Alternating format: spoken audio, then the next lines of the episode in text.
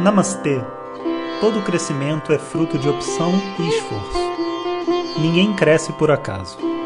Sejam bem-vindos ao tema Gita numa casca de nós.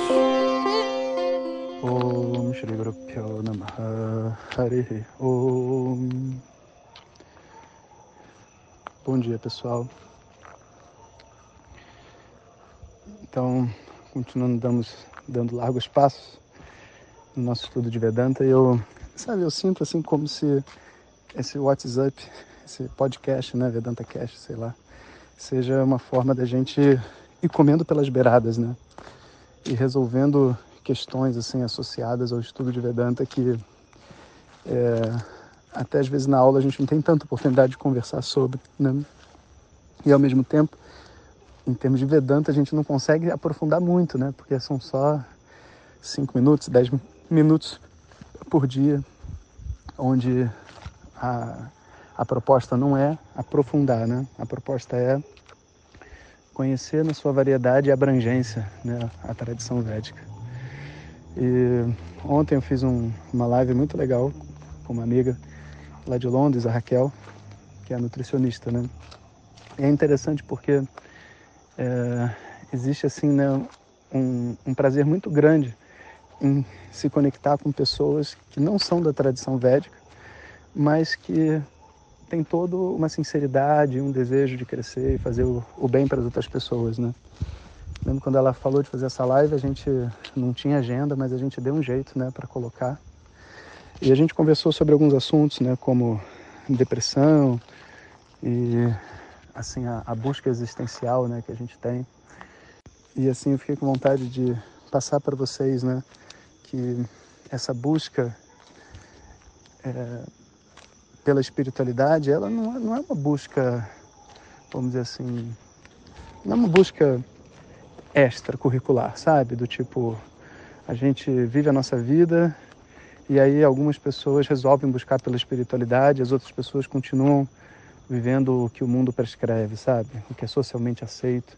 Então acaba que a pessoa que segue numa busca espiritual é uma pessoa diferente, sabe? Eu não vejo assim. Para mim, todas as pessoas estão dentro de uma busca espiritual, sabe? Todas as pessoas. Agora, algumas pessoas estão conscientes disso e outras não. Existe um momento dentro da nossa história onde a gente descobre, sabe, que a espiritualidade, a busca da felicidade interior, vamos dizer assim, a busca por uma harmonia, por uma integridade, por uma, posso dizer de certa forma assim, uma busca por uma paz interna, sabe? É algo que precisa ser, ser feito assim diretamente, sabe? E não só como uma coisa é, que vai acontecendo automaticamente ao longo da vida, sabe? Antigamente, eu acho que esse conhecimento ele estava impregnado em diversas artes, sabe?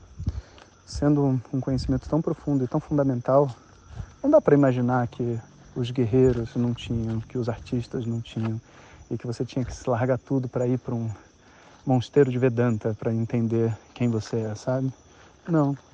Eu acho que quando, pelo menos essa é a minha sensação, quando eu leio todos esses livros antigos, sabe, espirituais e até mesmo a própria Bíblia, sabe, a gente vê tanta, tanta coisa que fala exatamente o que Vedanta diz, né? É como se esse conhecimento estivesse permeando tudo.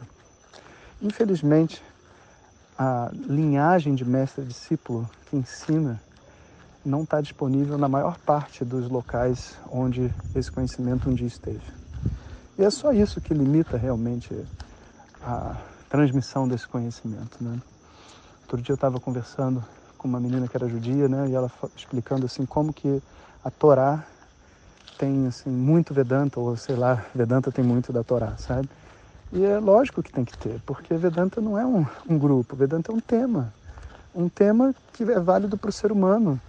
Não é válido para alguém de uma religião, ou de um país, ou de uma, uma cultura, sabe? A minha felicidade não depende dos objetos externos. Isso não é religião. Isso não é nem uma filosofia, isso é um fato. é um fato que todo ser humano precisa descobrir em algum momento. Estar consciente de, possuí-lo, sabe? Assumir, assimilar esse conhecimento. Então, a opção, na verdade, de estudar Vedanta é a opção de se conectar a esse conhecimento, que é um conhecimento universal, né? que inclusive o nosso instituto, né, o nosso Gurukulam, a nossa escola carrega esse nome, Vishwa Vidya, Vishwa Vidya o conhecimento universal.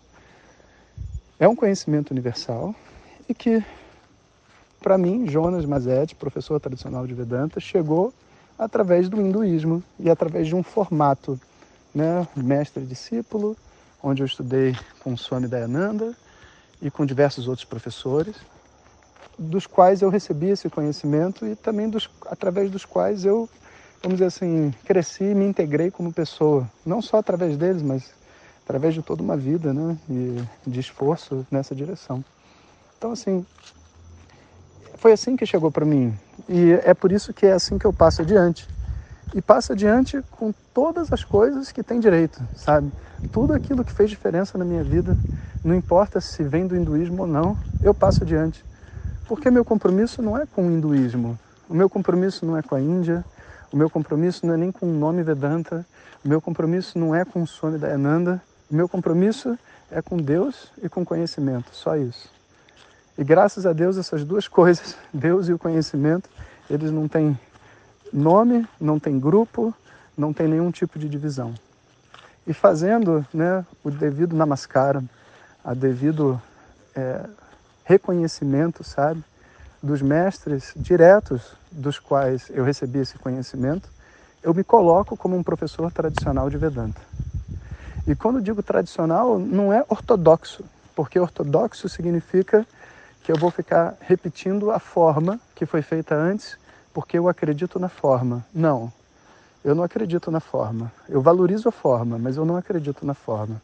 Eu acredito no coração, no conhecimento, na essência. E a essência é mais poderosa do que a forma. E, portanto, eu sou tradicional, o que significa que eu respeito aquilo que funciona. E se tiver que botar uma pessoa numa aula de spinning, para ela poder entender alguma coisa sobre ela, eu sugiro. Eu não dou só mantra. O que eu achar que é relevante para uma pessoa crescer, com a minha experiência, eu ofereço a ela. E naturalmente as pessoas que estudam comigo são alunos tradicionais de Vedanta, não ortodoxos, sabe? Que não fazem parte de grupo nenhum. E que eu faço questão de não que vocês não vistam a camiseta. Eu sou aluno de Vedanta, você está entendendo? Porque a gente não está aqui para criar um novo grupo. A gente está aqui para fazer uma revolução, sabe? Uma revolução interna. E a gente, para fazer isso, não pode ser de ninguém, não pode defender nenhuma bandeira, sabe? Então, a gente faz o nosso devido namaskaram para a Mãe Índia, que hoje preserva o conhecimento dos Vedas, esse conhecimento que talvez estivesse com outros nomes em vários lugares, mas hoje está nessa forma na Mãe Índia, através dessas grandes almas, desses grandes homens, desses Mahatmas, desses Swamis, como foi o Swami Dayananda. A gente faz o devido namaskaram a eles, põe a foto na parede, pede as bênçãos deles e faz o melhor que a gente pode. E é só o melhor que a gente pode. Não, não é o que é o certo, não é o que, vamos dizer assim, o que vai agradar todo mundo. Vai ter um monte de gente que vai dizer que o que a gente faz não é autêntico, e não é autêntico. A gente só está repetindo o que os outros fizeram conosco. A gente não tem nenhuma pressão de ser autêntico. A gente só tem uma, uma, um desejo sincero de ajudar as outras pessoas e se ajudar, crescer e ajudar as outras pessoas a crescer. Então, esse é o meu Sankalpa, sabe? Essa é a verdadeira conexão. E, portanto, assim, sabe, poder livremente sair dentro desse universo que é o mundo do yoga, né? E dizer, eu não pertenço ao mundo do yoga, eu pertenço ao mundo do ser humano. Seja lá onde tiver um ser humano com desejo de crescer, com sinceridade, a ele eu me conecto é simplesmente muito libertador. Né?